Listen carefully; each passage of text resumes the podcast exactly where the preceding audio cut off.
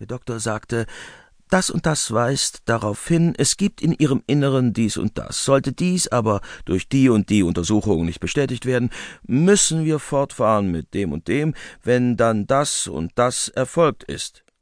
Und so weiter. Für Iwan Iljitsch war einzig eine Frage wichtig. Ist sein Zustand gefährlich oder nicht?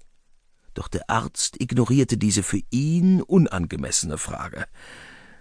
Alles war haargenau so, wie es Iwan Iljitsch im Gericht gegenüber den Angeklagten getan hatte, tausende Male auf dieselbe arrogante Weise. Ebenso arrogant traf der Arzt sein Resümee und blickte dabei triumphierend, beinahe amüsiert über die Brille hinweg auf den Angeklagten. Daraus zog Iwan Iljitsch den Schluss, dass es schlecht um ihn stünde. Dies sei jedoch dem Doktor und allen anderen auch vollkommen gleichgültig. Ja, um ihn stehe es schlecht, und dieses Ergebnis traf ihn schmerzhaft, weckte in ihm ein großes Selbstmitleid, gleichzeitig Wut auf diesen derart gleichgültigen Arzt. Doch er sagte nichts, sondern stand auf, legte das Geld auf den Tisch und seufzte. Wir Kranken behelligen Sie sicherlich oft mit unangemessenen Fragen.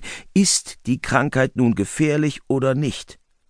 Der Arzt sah ihn mit einem Auge über die Brille hinweg streng an, als wollte er sagen Angeklagter, wenn Sie sich nicht an die Grenzen der an Sie gerichteten Fragen halten, werde ich mich gezwungen sehen, eine Verfügung zu erlassen, Sie aus dem Sitzungssaal zu entfernen.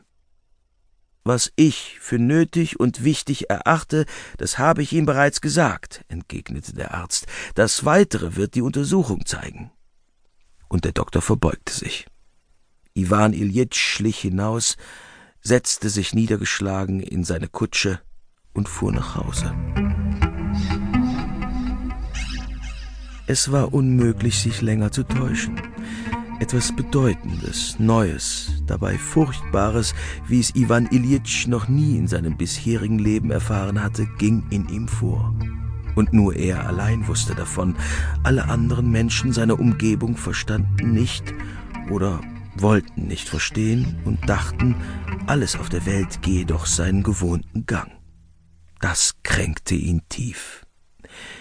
Die nahen Verwandten, hauptsächlich seine Frau und die Tochter, die sich auf dem Gipfel des gesellschaftlichen Lebens wähnten, das konnte er sehen, sie verstanden nichts, sondern meinten, er wäre nur übellaunig und streng. Obwohl sie bemüht waren, es zu verbergen, sah er, dass er eine Last war für sie. Dazu kam, dass sich seine Frau gegenüber seiner Krankheit eine besondere Haltung zugelegt hatte, an der sie festhielt, unabhängig davon, was er tat oder sagte.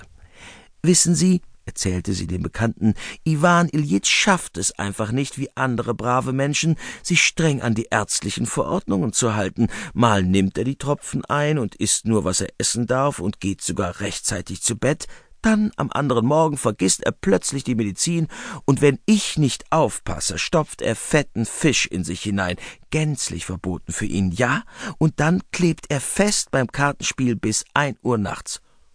Ach was, wann denn? entgegnete darauf Iwan Iljitsch erbost. Einmal bei Pjotr Iwanowitsch. Und gestern bei Schebek? Ist doch egal, ich konnte nicht schlafen vor Schmerzen.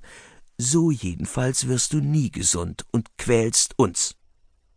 Mit diesem Bewusstsein und den körperlichen Schmerzen, dazu noch mit der schrecklichen Angst, musste er sich zu Bett begeben und konnte dabei den größten Teil der Nacht vor Pein nicht schlafen. Morgens hieß es wieder aufstehen, sich anziehen, ins Gericht fahren, reden, schreiben, und selbst wenn er nun nicht dorthin fahren würde, zu Hause warteten dieselben vierundzwanzig Stunden jede einzelne von ihnen eine Qual.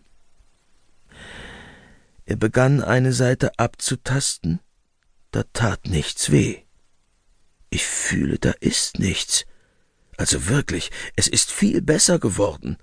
Er löschte die Kerze und legte sich auf diese Seite. Plötzlich attackierte ihn der gewohnte, dumpfe, bohrende Schmerz. Hartnäckig, still, ernst und im Mund der gewohnte Ekel. Das Herz stockte, im Kopf drehte sich alles.